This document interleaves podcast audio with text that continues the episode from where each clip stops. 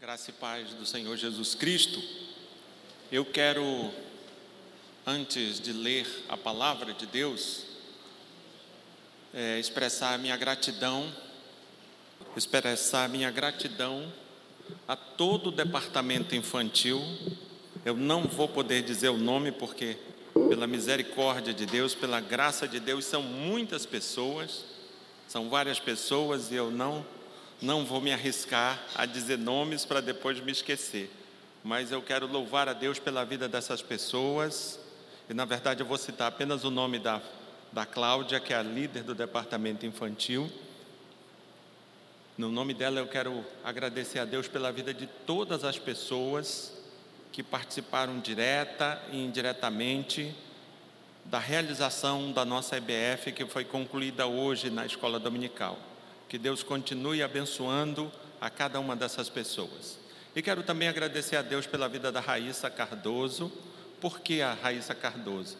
Porque semana que vem ela já estará de volta ao IBEL, de volta a patrocínio. Que Deus abençoe a Raíssa para que ela retome os seus estudos e que seja uma grande bênção na vida da igreja.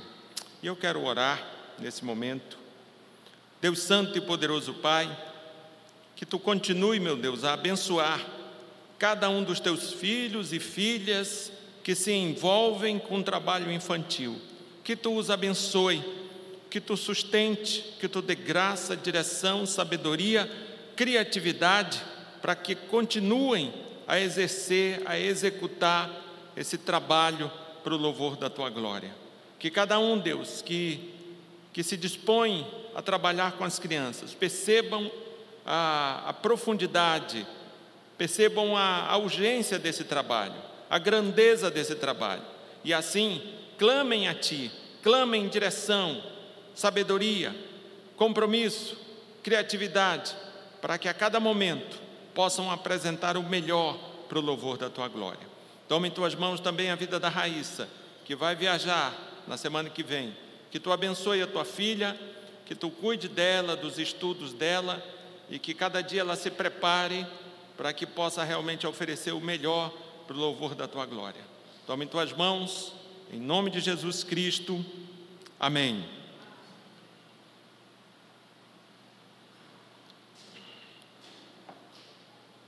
Quero que você abra a sua Bíblia na epístola, na carta aos Hebreus, no capítulo 12, capítulo 12, do verso 4 ao verso 13.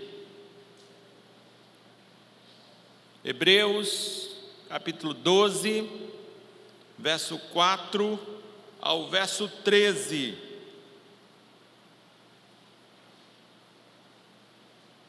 Quem achou, diga glória a Deus. O texto diz assim: Ora, na vossa luta contra o pecado, ainda não tendes resistido até ao sangue, e estáis esquecidos da exortação que, como a filhos, discorre convosco. Filho meu, não menosprezes a correção que vem do Senhor nem desmais quando por ele és reprovado.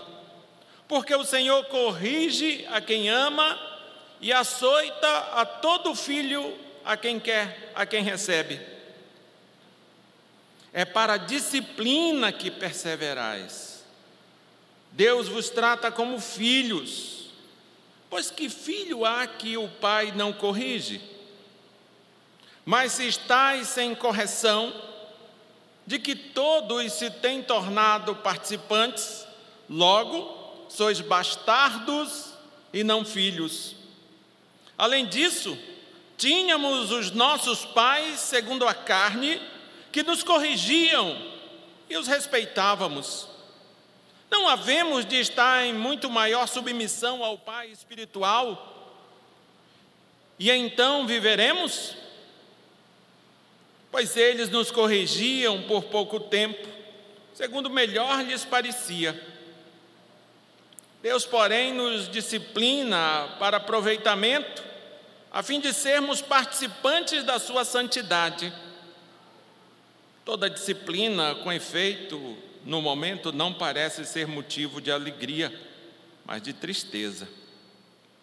Ao depois, entretanto, produz fruto pacífico aos que têm sido por ela exercitados, frutos de justiça. Por isso, restabelecei as mãos descaídas e os joelhos trôpegos, e fazei caminhos retos para os pés, para que não se extravie o que é manco, antes seja curado. Vamos orar ao nosso Deus. Deus Santo e poderoso Pai, nós te louvamos, bendizemos o teu nome, te agradecemos, não porque está tudo bem, não porque vai tudo bem, te agradecemos porque sabemos que apesar da circunstância, temos certeza que tu é Deus, que tu é Senhor e que tu estás sentado no mais alto e sublime trono. E por mais que a gente não entenda, não compreenda, ainda assim, tu és Senhor absoluto sobre toda e qualquer situação ou circunstância. É por isso que nós te louvamos. Bendito é o teu nome. Deus, que tu nos abençoe, para que possamos realmente continuar prestando a ti o culto. Que tu nos abençoe para que realmente sejamos ministrados por tua palavra, a tua palavra que é viva, verdadeira e eficaz e mais cortante do que a espada de dois gumes. Senhor, que tu tenha misericórdia de mim, para que de fato eu exponha a tua palavra e assim ela alcance o seu objetivo e assim ela cumpra o papel que ela mesma se propõe a cumprir que é o papel de nos consolar, de nos animar, de nos exortar, de nos lembrar que somos cuidados e guardados por Ti. Em nome de Jesus Cristo, amém. Eu quero olhar para esse texto, queridos, e quero te dizer uma coisa que aos meus olhos salta. Eu quero te dizer que nós somos filhos de Deus. Nós somos filhos de Deus. Mas eu creio que eu preciso te dizer algumas coisas aqui, a título de introdução. Uma delas é te lembrar que Cristo veio, e nas próprias palavras de Cristo, registrada nos evangelhos, o próprio Cristo diz que veio para nos dar vida e vida em abundância. A vida que Cristo se propõe a nos dar é uma vida na plenitude, é uma vida abundante Obviamente que ele não está falando apenas e tão somente dessa vida terrena, dessa vida que é limitada, inclusive, especialmente pela morte. Mas antes da morte tem muitas outras coisas que a limita, questões financeiras, de saúde, a própria idade se impõe como limitador. Obviamente que quando a Bíblia diz que Cristo veio para nos dar vida e vida em abundância, ele não está falando tão somente dessa vida a qual nós estamos vivendo. Ele está falando algo que perpassa, algo que começou antes, que é durante e vai além dessa vida. Eu vim para que tenham vida e vida em abundância. Essa é a proposta do nosso Senhor. Mas quando nós olhamos para a Bíblia, quando nós olhamos, quando nós procuramos ter uma compreensão teológica do ensino bíblico, nós precisamos perguntar qual é o nosso fim, e o nosso catecismo maior nos responde isso em sua primeira pergunta, e eu creio que quase todos os presbiterianos, pelo menos essa primeira pergunta, sabem qual é o fim principal do homem: adorar e glorificar a Deus para todo sempre. O que que isso tem a ver? Eu digo para você que nós só teremos essa vida abundante proposta pelo nosso Senhor se de fato nos dispusermos a adorar a Deus e glorificá-lo para sempre. Eu creio que esse é um ponto que nós precisamos pensar quando estamos falando que somos filhos de Deus. Jesus Cristo veio para nos dar vida e vida em abundância. Isso se concretiza à medida que eu entendo que eu não estou aqui nesta vida com outro objetivo senão adorar e glorificar a Deus para sempre. Queridos, mas quando nós estamos, quando nós estamos dizendo que somos filhos de Deus, eu creio que também é bom lembrar das duas formas de uma pessoa ser filho. Eu não consigo lembrar de, de mais de duas, eu creio que só tem duas. Eu estou falando da forma biológica. As duas formas de uma pessoa ser filho, uma delas é a biológica, a outra é a adoção. Ou nós somos filhos adotados, ou somos filhos biológicos. Eu creio que não há uma terceira forma. Mas veja bem, quando nós estamos falando da, da, da forma biológica, no caso da biológica, pode acontecer que este filho, apesar de ser assim muito amado, não ter sido fruto de um planejamento, e assim, de alguma forma, seu nascimento não foi assim sonhado, idealizado da maneira que seus pais gostariam. Existe caso de filhos biológicos que nasceram sem o pai e a mãe imaginar, sabe? Estava planejando uma coisa e o menino veio num outro momento. Apesar dele ser muito amado, muito querido, ele veio assim de forma inesperada. Já no caso da adoção, este filho foi pensado, procurado, idealizado, escolhido. É interessante lembrar isso. Na verdade, nós não somos filhos biológicos de Deus, nós somos filhos da adoção. Em Cristo nós fomos adotados por Deus.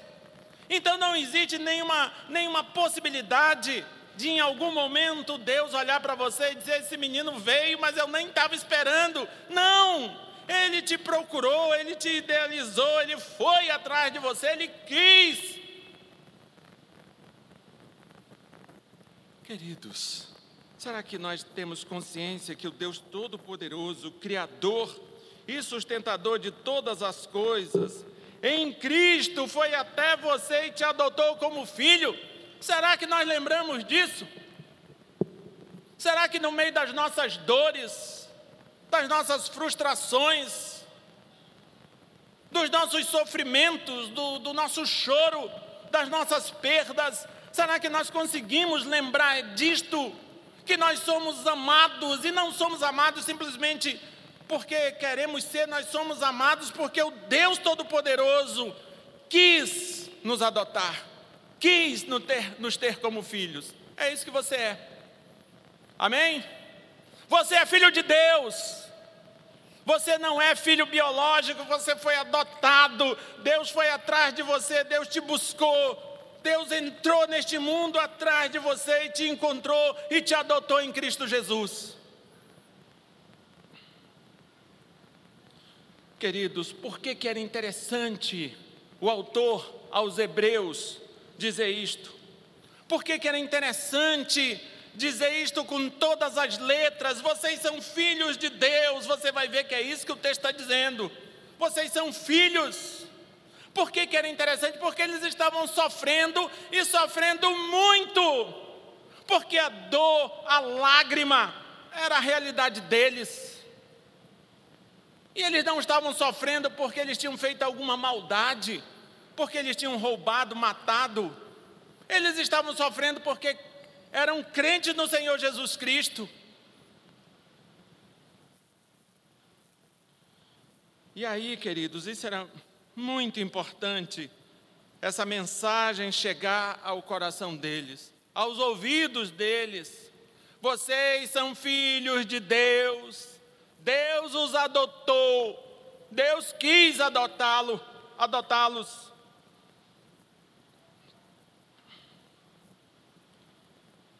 Queridos, e é interessante quando a gente fecha o foco aqui no capítulo 12, Semana passada eu falava sobre isso.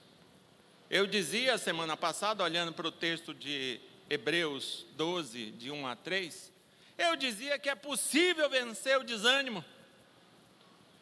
E o autor vai falando isso,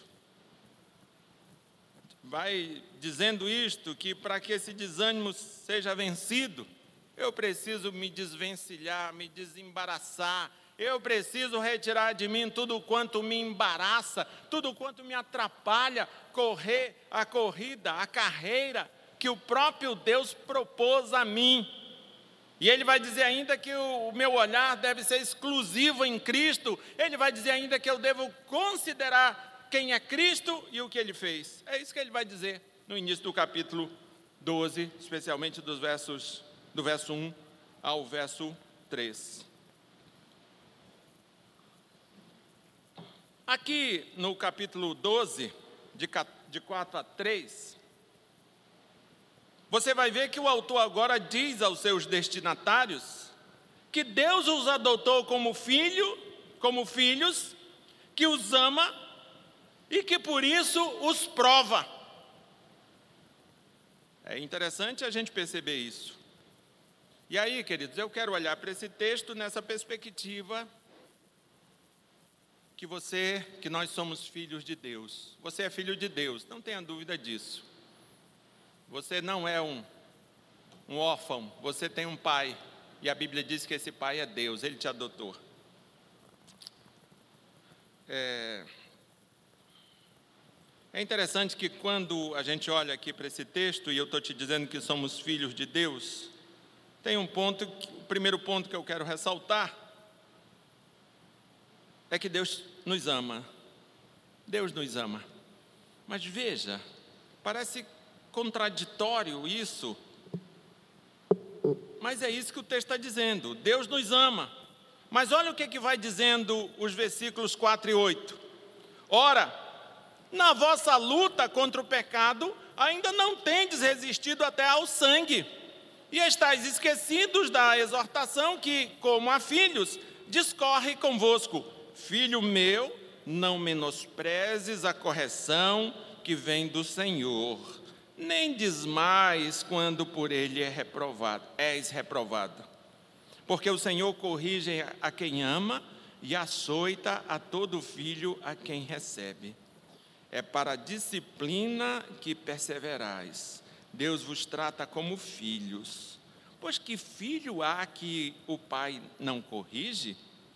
Mas se estáis sem correção, de que todos se têm tornado participantes, logo sois bastardos e não filhos. Veja bem, para dizer que Deus nos ama, o autor começa usando a figura da luta de gladiadores que acontecia ali nas arenas romanas. Essa luta só terminava quando um dos gladiadores morria. O sangue, o sangramento, era um indício que a luta começava a chegar ao fim, que a morte de um dos lutadores era eminente. É disso que ele está falando. E o que, que esse escritor, esse autor, quer que aqueles seus destinatários originais entendam? Aqueles primeiros leitores deveriam entender basicamente o seguinte: Enquanto não houver sangue, morte, o sofrimento está longe de chegar ao fim. Por isso, o autor da carta diz que devemos considerar, olhar exclusivamente para Cristo para não desistirmos. Até porque o sofrimento do nosso Senhor só chegou ao fim com a sua morte. Queridos, eu sei que é difícil a gente ficar falando de sofrimento. Porque sofrimento uh, né, é uma coisa que dói. E dói muito. Não dói nos outros, dói em nós. Mas eu estou te dizendo que Deus te ama e o contexto aqui é sofrimento. Então preciso te lembrar de uma coisa que às vezes nós nos esquecemos. Apesar de nós crermos, nós nos esquecemos. E nos esquecemos especialmente quando estamos gemendo de dor. Nosso Deus é soberano e governa todas as coisas. Todos os nossos dias foram, foram escritos e determinados antes que qualquer um deles houvesse. Está na Bíblia. Não sou eu que estou inventando. Todos os nossos dias foram escritos e determinados antes mesmo que eles houvessem. Deus é soberano. Então, queridos, qual é a dedução que eu chego?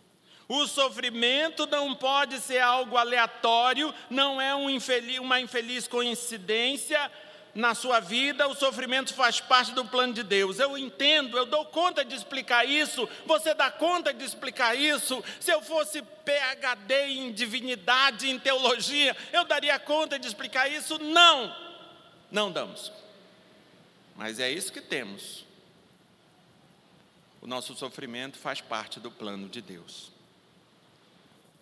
Talvez você devesse lembrar daquilo que Jesus Cristo falou para Pedro. O contexto era outro, mas o que ele disse se aplica aqui. O que eu faço agora não compreendes, compreendê-lo-ás depois. Talvez devamos olhar para os nossos sofrimentos, lembrar da soberania de Deus, considerar os nossos sofrimentos e chegar a essa conclusão o que Deus faz agora não compreendemos, compreenderemos depois.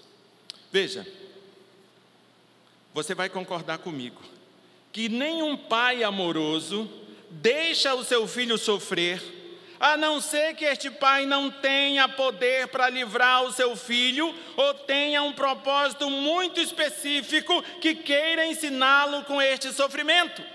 Se nós olharmos para Deus, nós vamos ver que além de soberano, Ele é onipotente, Ele tem todo o poder, então não é por falta de poder que nós sofremos. Se Ele é um pai amoroso, a gente precisa entender que nenhum pai amoroso deixa um filho sofrendo, ele só deixa se ele tiver algum intuito com esse sofrimento. Queridos, as dores que nós estamos passando, Deus tem algum objetivo, algum propósito com ela. Eu sei qual é o propósito? Não, não sei. E eu não sei porque eu não sou um, um grande estudioso da Bíblia? Não, não é por isso não. É porque a gente não sabe, é só Deus quem sabe. E qual conclusão que a gente pode começar a chegar? Então veja, se eu creio que Deus, que, se eu creio que eu sou filho de Deus, se eu creio que Deus me ama, se eu creio que Deus é soberano e Ele tem todo o poder e toda a autoridade, mas se eu estou gemendo de dor, eu preciso ter algumas direções na minha vida. E eu digo para você que ao invés de encararmos o sofrimento como uma crise, como algo que fugiu ao controle, eu devo encarar esse sofrimento como uma ação que um pai está imprimindo a seu filho amado, porque apesar de não ter prazer nisto, sabe que este filho precisa. Eu creio que a primeira direção que nós temos que ter com esse sofrimento é isso. Deus é soberano, Deus é onipotente, mas eu que sou filho estou sofrendo. Então eu preciso encarar esse sofrimento não como uma crise que fugiu ao controle do meu Deus, mas como algo que Ele está usando para me ensinar alguma coisa. Eu creio que a gente pode começar a caminhar por aí. Veja bem, um outro ponto, ainda dentro dessa ideia de Deus nos ama, um outro ponto usado pelo autor para nos ajudar a entender o amor de Deus por seus filhos é a forma que se dava a educação dos filhos. Veja bem, Naqueles dias, normalmente, o pai contratava tutores para se responsabilizarem pela educação de seus filhos. Um general romano, por exemplo, ele não perderia tempo educando, disciplinando o filho dele. Ele contratava um tutor, chegava para esse tutor e dizia basicamente o seguinte: faça desse menino um filho de um general. Era basicamente isso. E aí ele estava dando uma carta branca para esse tutor colocar aquele menino na no artigo, no esquadro. A educação naqueles dias, queridos, era fundamentada numa disciplina extremamente rígida que levava o filho que estava sob educação de um tutor à exaustão, a ter uma vida muito penosa e regrada. Tem um outro ponto aqui que nos ajuda a compreender isso. Eu ainda estou construindo aqui o entendimento melhor dessa passagem bíblica. Vamos a um outro ponto, ou melhor, uma outra informação que precisa ser lembrada, que eu creio que nos ajuda a entender essa passagem bíblica. A outra informação é que os maridos, diferentes dos maridos de hoje, aqueles maridos lá não eram monogâmicos, monogâmicos, fica melhor dito. Os maridos daqueles dias não eram monogâmicos. Eles tinham a esposa oficial e várias concubinas, e várias outras esposas que não eram a oficial. E o que que isso acontecia? Somente o filho da esposa oficial tinha tutores para cuidar de sua educação. Os filhos das concubinas eram bastardos e não eram educados sob o rigor da disciplina dos tutores contratados pelos pais. É neste contexto que a disciplina era sinônimo de agonia, dor, sofrimento, exaustão, mas era assim para os, mas era assim só para os filhos a quem o pai demonstrava amor através da rígida disciplina. Os filhos da concubina, os bastardo, bastardos, não passavam por isso. A dor, o sofrimento, era expressão de amor, cuidado, de atenção, em função do filho ser um herdeiro legítimo e por isso deveria ser preparado, aparelhado para assumir o lugar do pai. É disso que o autor está falando, é essa, essa, essa história que ele tem como como base da construção do seu texto. É disso que ele está falando. Veja, os bastardos não sofriam como o herdeiro sofria, mas também não tinham a esperança de herdar o lugar do pai. O filho herdeiro sofria, vivia sobre rígida disciplina. O bastardo, que também era filho do mesmo pai, vivia vida mansa e tranquila, não tinha aquele rigor da disciplina não tinha que acordar de madrugada, não tinha que viver vida regrada, vida penosa. O bastardo não tinha nada disso. Detalhe: o bastardo jamais herdaria o lugar do pai.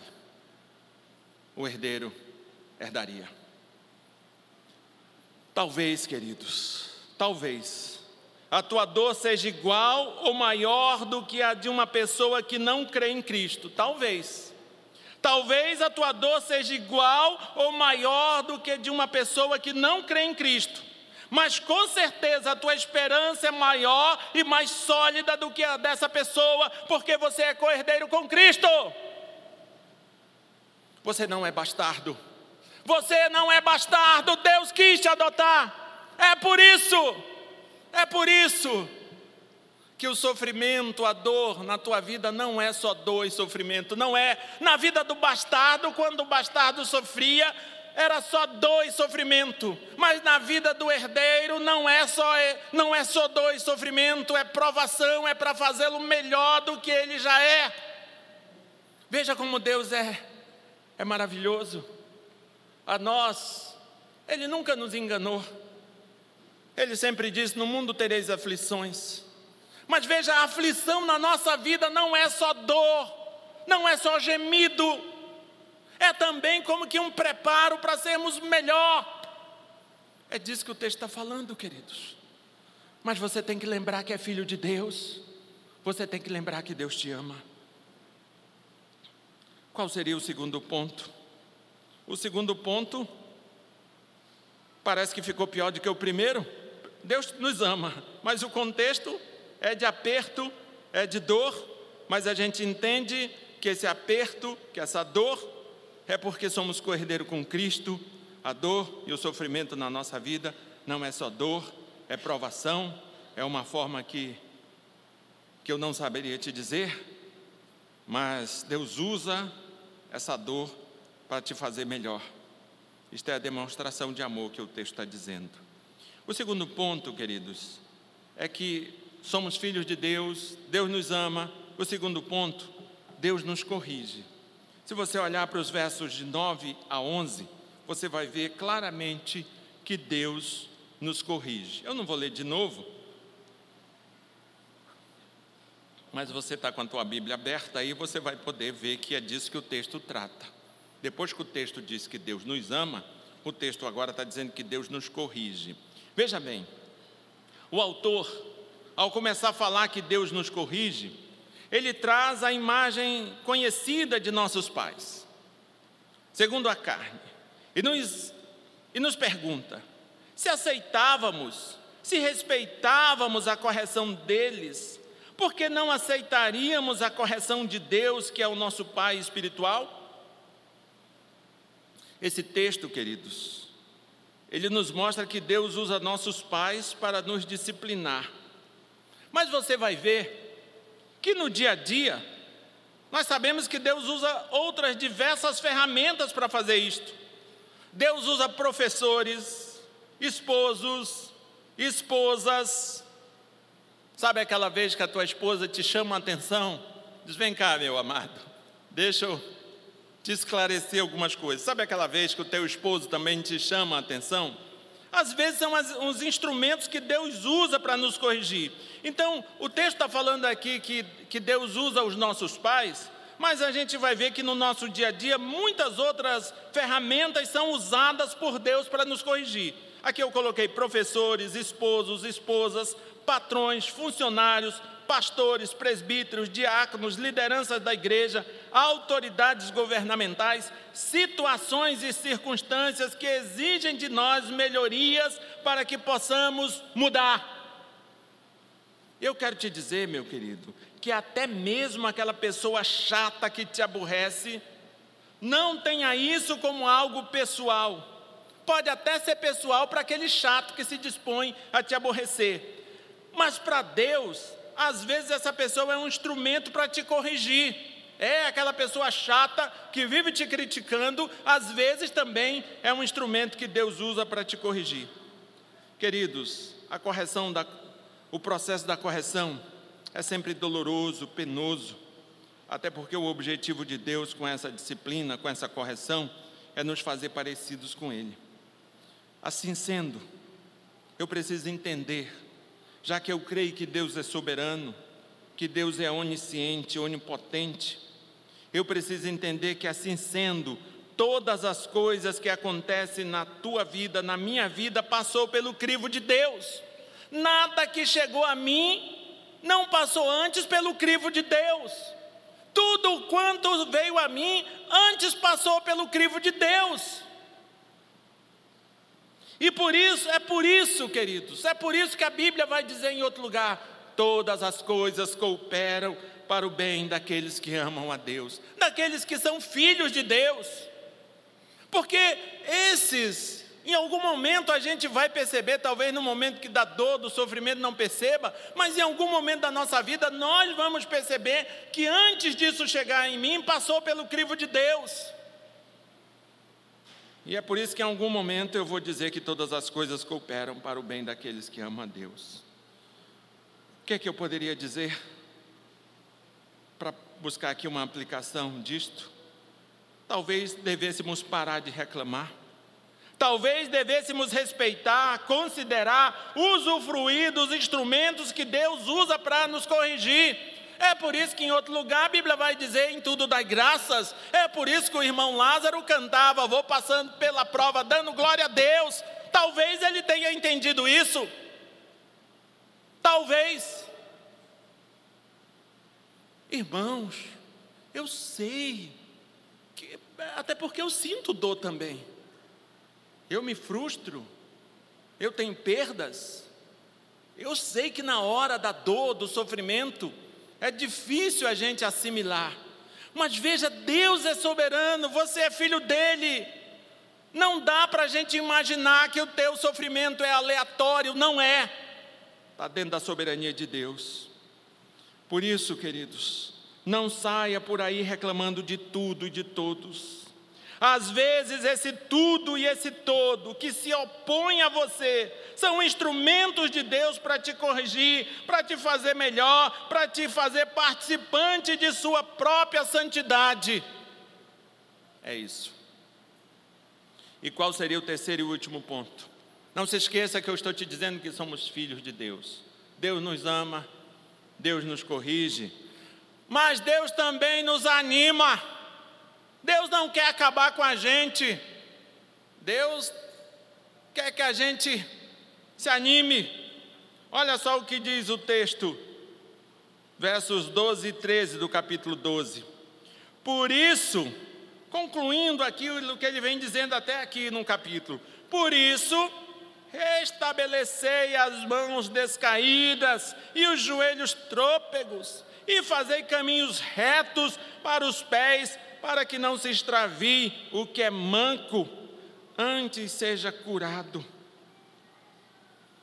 Queridos, aqui em Hebreus, dos versos 12 e 13, é interessante eu te lembrar isso, que aqui ele faz referência a uma passagem que está lá no profeta Isaías, capítulo 35, verso 3 e nessa passagem, o profeta ordena aos santos que fortaleçam seus joelhos vacilantes e as suas mãos descaídas, pondo diante deles a esperança da graça. E veja ali em Isaías também era um contexto de disciplina. E, me, e lá e cá, em Hebreus, o que o nosso Senhor, o que o Espírito Santo diz, é que a esperança não está na situação, não está na dor, não está na, na realidade vivenciada, mas está na graça de Deus. A esperança está na graça de Deus. Esse aqui é o primeiro ponto do ânimo que ele traz para nós. Deus nos anima. Vivemos num mundo mau, onde a morte está ao nosso redor, nos rodeia onde a morte é uma dura realidade, a dor e o sofrimento são duras realidades. E tem muitas outras formas de dor e sofrimento. A morte é a maior delas. Vivemos num mundo mau. É por isso que nós precisamos entender que é somente a esperança na graça de Deus. E o que é a graça? A graça não é pagamento, não é mérito. A graça é alguma coisa que Deus está te dando sem você merecer. É por isso que nós temos esperança. É somente a certeza na graça de nosso Deus que nos dará forças para continuar. E o texto ainda diz assim: Fazei caminhos retos para os pés. O autor nos anima a ter nossos passos orientados pela vontade de Deus, de sorte que nem o medo, nem as seduções deste mundo, nem qualquer outra coisa nos, nos atraia para fora do caminho proposto pelo nosso Senhor. Você vai ver que o autor, ainda nessa porção de texto, ele usa o verbo manquejar ou cochear. E ele faz isso para mostrar que as nossas mentes, um, nossas mentes humanas, elas oscilam e não se devotam sinceramente a Deus. E ele faz isso com dois objetivos. Primeiro, que nós mesmos não venhamos a nos desviar, um desvio pessoal e o outro é que eu, que eu não venha fazer com que outras pessoas se desviem dos retos caminhos do Senhor. Esse é o intuito dele fazer essa citação aqui. Queridos, Deus nos anima, nos fazendo ter consciência da dura realidade que nos envolve e nos dando certeza de que Ele é soberano e é conosco, ainda que tenha que nos afligir. Deus é soberano e é conosco, o próprio Senhor Jesus Cristo disse: Eis que estarei convosco até a consumação dos séculos. Ponto. Ele nunca te abandonou e nunca vai te abandonar. Deus nos anima, nos encorajando diante dos nossos medos, nos dando certeza que é somente Sua graça que é a nossa esperança. Deus nos anima, nos exortando para que nós mesmos não nos desviemos de, de, seus retos e santos caminhos e não venhamos a fazer outros a se desviar. Queridos, os dias são maus, mas Deus é soberano e está conosco e se preocupa conosco, ainda quando nos aflige. É somente a certeza da graça de nosso Deus que nos dará forças para continuar. Creia nisso e viverá. Amém? Só para chegarmos às nossas conclusões. Somos filhos de Deus, somos sim.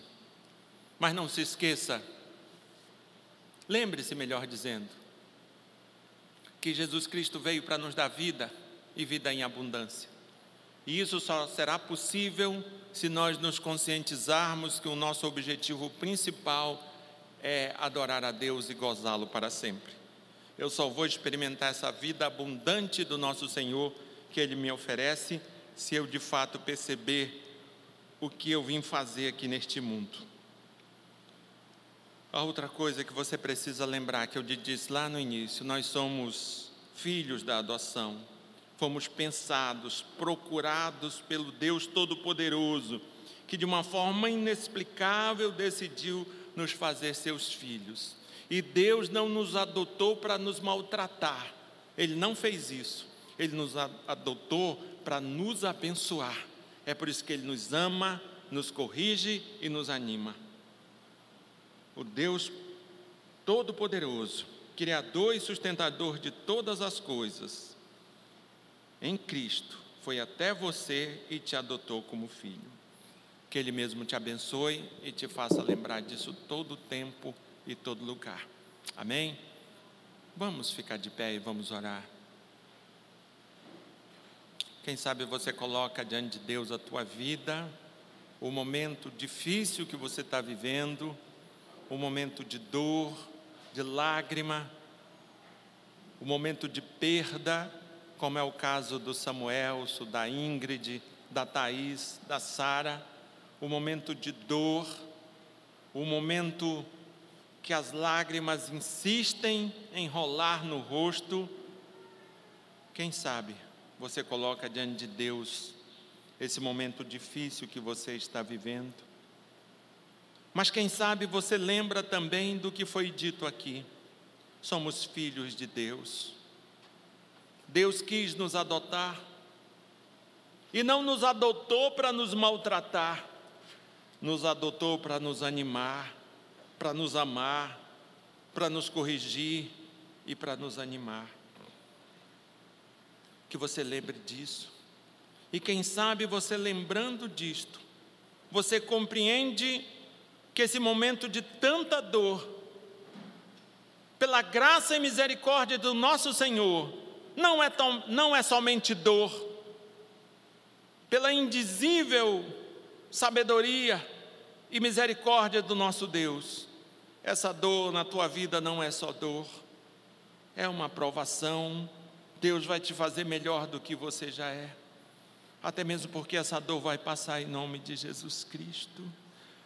E um dia, a Bíblia diz que o próprio Senhor vai enxugar do nosso rosto toda lágrima Lá na glória não haverá mais choro nem pranto, mas aqui nesta vida existe sim choro e pranto. Aqui nessa vida existe a morte, existe a dor, existe a frustração, existe a perda, existe a traição, existe um monte de coisa que nos fazem chorar. Mas lá na glória, lá na glória seremos recebidos pelo nosso Senhor e a Bíblia diz que Ele mesmo não vai enviar anjos, a Bíblia diz que Ele mesmo enxugará do nosso rosto toda lágrima. E assim seremos consolados nos braços potentes do nosso Senhor. Viveremos em Sua presença para o louvor da Sua glória. Ah, meu Deus, que Tu venha ao nosso encontro nessa noite. Nós que nos deparamos com a morte tão perto de nós, na vida dos nossos irmãos. Deus, nós que choramos com eles, e não apenas pela morte da amada do Samuel, da mãe querida, da Thaís, da Ingrid e da Sara, mas choramos pela morte de outros que já se tornou realidade essa, esse fato nos nossos dias. Deus, que tu tenha misericórdia de nós e que tu nos anime, lembrando a nós que apesar dos dias serem muito maus, nós somos os teus filhos e que tu nos ama e que tu é tão assaz benigno que nas nossas vidas tu faz esse sofrimento se transformar em bênção, em aprendizado. Tu usa esse sofrimento para nos fazer melhores do que já somos. Tu nos corrige, porque tu queres que sejamos participantes da tua santidade. E tu nos anima e nos deixa claro que é somente a tua graça que nos dá esperança. Deus Santo e poderoso Pai, louvado e bendito é o teu nome, que em todo tempo e lugar possamos lembrar que somos os teus filhos e assim não sejamos nós moldados, formatados pela situação ou pela circunstância, pela dor, mas que sejamos sim, apesar de toda dor, de todo sofrimento, lembrados pelo teu espírito que somos os teus filhos, que tu nos ama, que tu nos corrige e que tu nos anima em nome de Jesus Cristo. E que o amor de Deus, o Pai, a graça do Senhor Jesus Cristo e a comunhão com o Espírito Santo nos façam viver todos os dias que tu mesmo já preparou para vivermos, lembrando que somos os teus filhos. Em nome do Pai, do Filho e do Espírito Santo.